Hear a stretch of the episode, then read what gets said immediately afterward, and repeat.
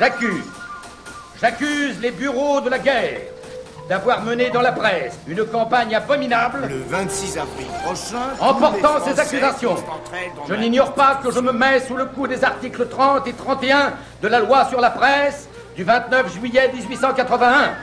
Et c'est volontairement que je m'expose. C'était à la une.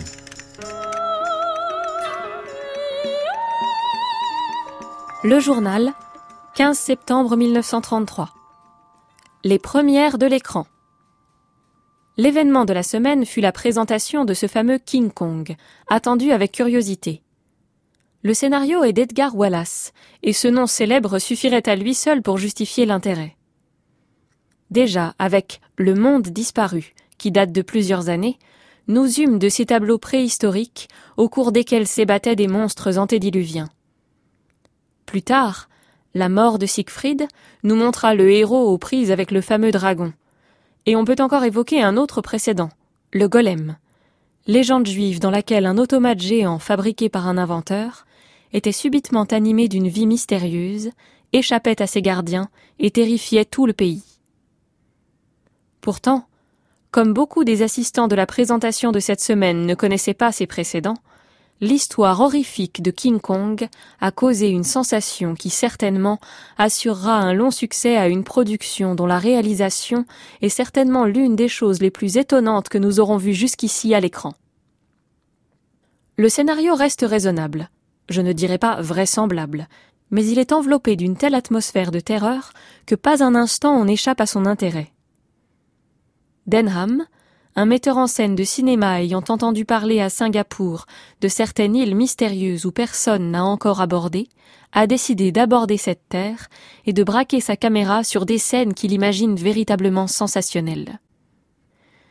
La population vit dans la terreur d'un être fantastique, King Kong, et pour l'apaiser, lui offre périodiquement des sacrifices humains.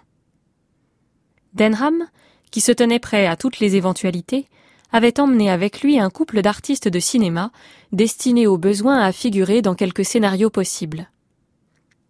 La jeune star, Anne, est blonde.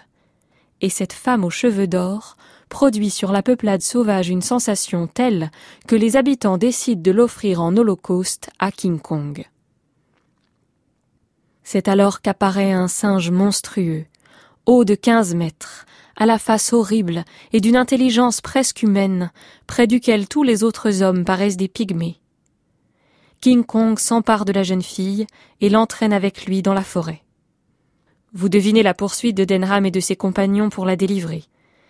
Ils traversent des marécages horribles, des lacs, des forêts mystérieuses, se heurtent à chaque pas à des bêtes monstrueuses, animaux préhistoriques sur lesquels les fusillades restent parfaitement inoffensives.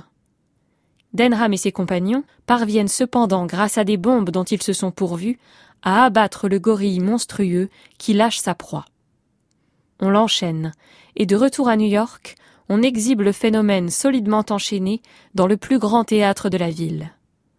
Mais, tel Samson, King Kong brise ses entraves et gagne les rues et les places, semant la panique, balayant les automobiles, renversant les voitures du métro et escaladant l'immeuble où Denham s'est réfugié, il ressaisit sa proie, l'emporte par-dessus les toits jusqu'au sommet du plus élevé gratte-ciel.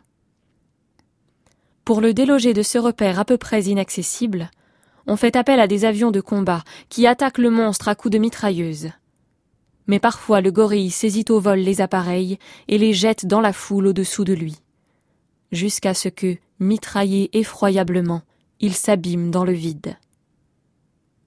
La réalisation de ces fabuleux tableaux ne peut prêter à sourire à aucun moment. Il y a là une telle dépense d'ingéniosité, une si profonde maîtrise de toutes les ressources de trucage que peut offrir le studio, que ce film soulèvera une curiosité générale.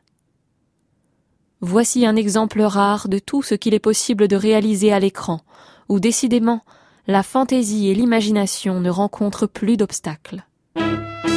Antoine.